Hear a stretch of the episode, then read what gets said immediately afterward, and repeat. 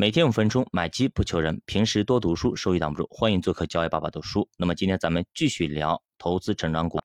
那么上节咱们说到啊，普莱斯的公司呢，面对一九二九年的大危机之后呢，他从股票行业那么直接转战债券行业。那么一九三一年股市跌得很低了，但仍然下跌不止啊。普莱斯反而呢开始对股票产生兴趣了。虽然说这个时候他负责他们公司的债券部门啊。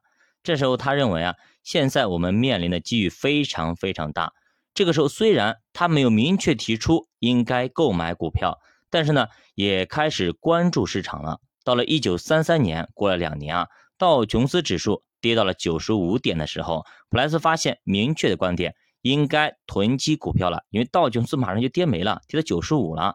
他认为未来长期呀依然是向上的，应该是向右上角走的。那比如说咱们的创业板跌到一千六百点，对吧？从六千一百点干到一千六百点，那不用说，肯定是往右上角走的。如果当时你读了这本书，你是不是说应该是买了一点呢？对吧？咱抄底不说，最起码那个时候敢买一点了吧？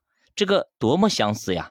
有人说呢，他是有预见性的，抄底成功了，但其实啊，这个时候他并不知道啊，即便跌到了九十五点，未来道琼斯还要。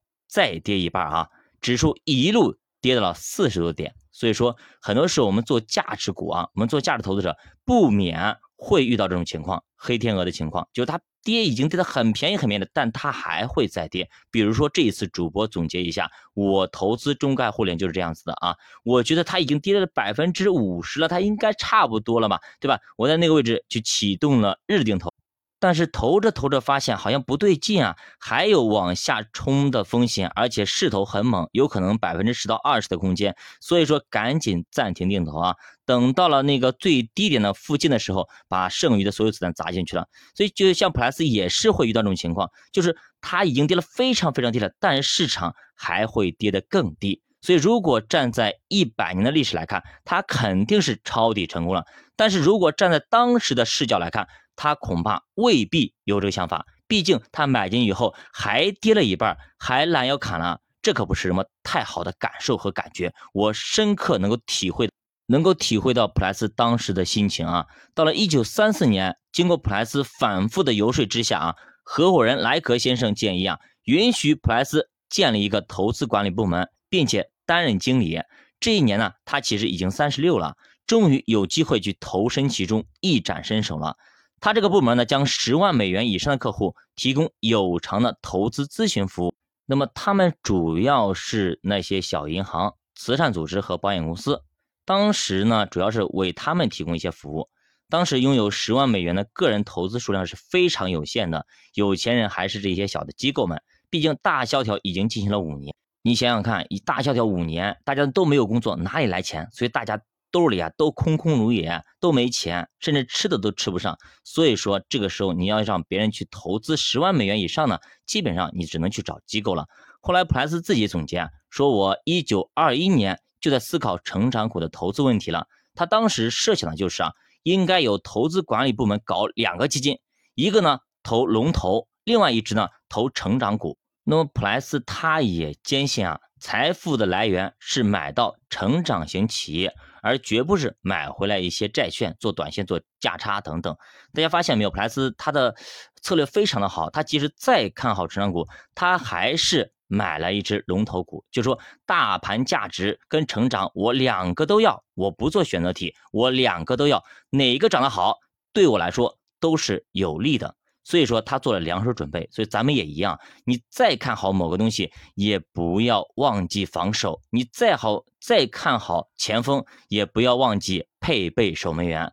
但是这个想法当时并不被公司所接受。那个时候的公司普遍认为啊，靠操作可以给客户带来更多的利润。而且帮助客户交易的同时，我们自己也能赚交易费。如果我们的客户一年交易一次，我们赚什么手续费啊？我们喝西北风去了。所以说，巴不得客户一天能够交易几十次、上百次，甚至上千次都无所谓。每交易一次，公司就会产生很多的利润和手续费。所以这才是一举两得的事情。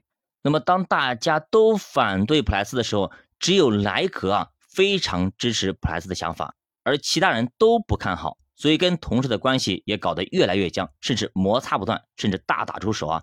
所以说，在公司里边，你要看看有一个好的领导，真的非常非常重要。你即使再有才华，如果你的领导不认可你，你就没有施展才华的舞台。所以说，你去找工作的时候啊，一定要看看公司里有没有跟你志同道合的、欣赏你的价值观相同的领导。这样的话，你们才能够走得更远，走得更长久。那么，就像普莱斯一样，那么他有了莱格之后，才有了日后投资成长股的教父普莱斯。教爸读书，陪你一起慢慢变富。如果大家对投资感兴趣，可以点击主播头像，关注主播新米团，跟主播一起探讨投资智慧。咱们投资的一些技巧，一些实用的实操的一些技巧，全部在咱们新米团里。那么，欢迎大家可以进新米团里进行学习。只要你学好新米团的内容，那么赶快投身于目前这么好的一个行情里边。那么未来三年你拿到百分之八到十五的年化，肯定是不成问题。